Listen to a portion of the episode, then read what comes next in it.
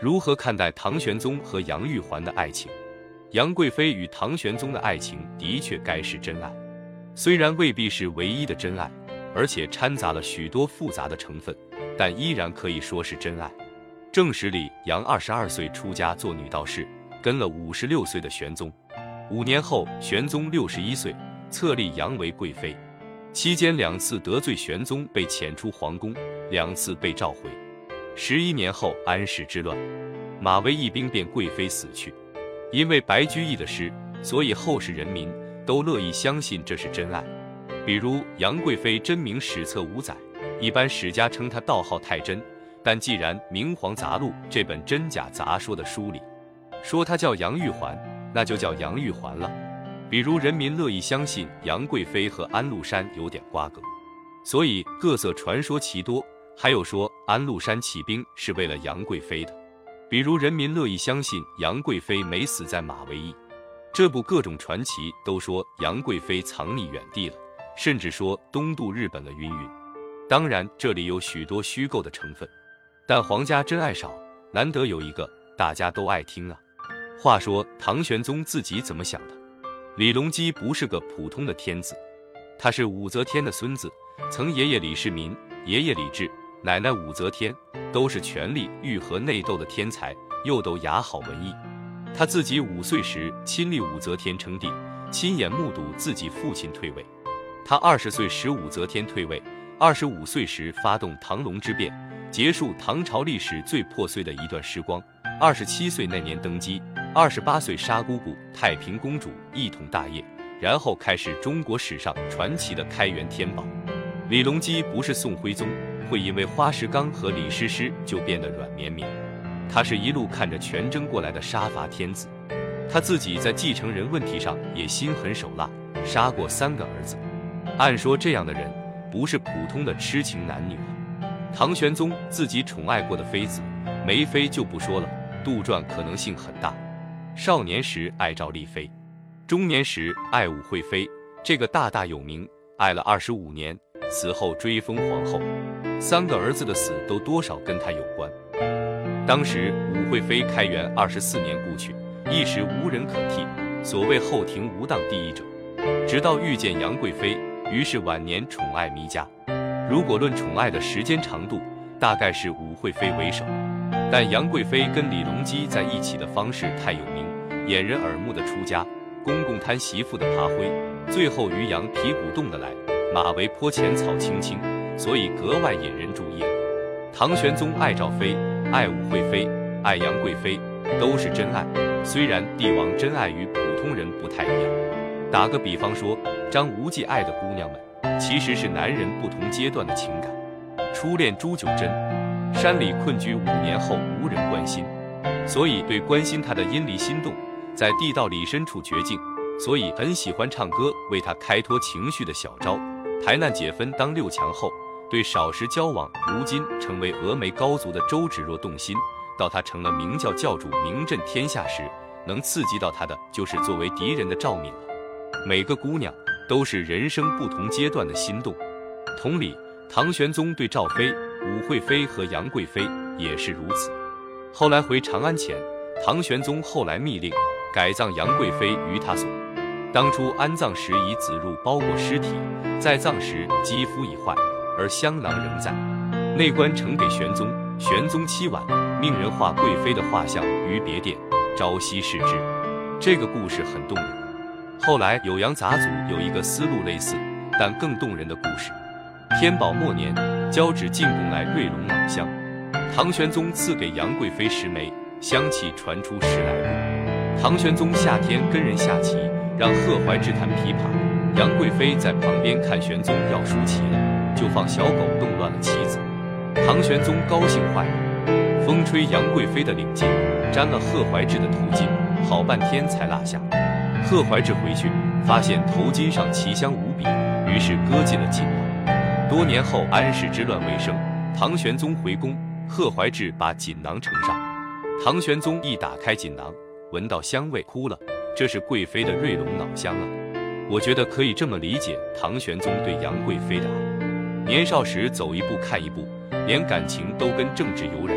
对赵飞是年少爱慕，跟武惠妃那是相濡以沫。晚年了，斗了一辈子，终于松快一点了。他召杨太真入宫时，自己五十五岁了，功业已成，信奉神仙，老了老了是要享享福了。杨贵妃对唐玄宗而言，不只是个年轻的美人，她跟唐玄宗时，恰好是唐玄宗心态上最放松愉快的时候。大唐鼎盛，万邦来朝，天子可以舒服舒服，可以玩玩瑞龙脑香，闹闹梨园，做做霓裳羽衣曲。不用像年少时那么励精图治，那么紧张于武家的势力，所以杨贵妃简直就像是命运给唐玄宗的退休礼物。累了半辈子，可以休息一下了吧？到马嵬驿被迫杀杨贵妃时，唐玄宗自己也送了半条命。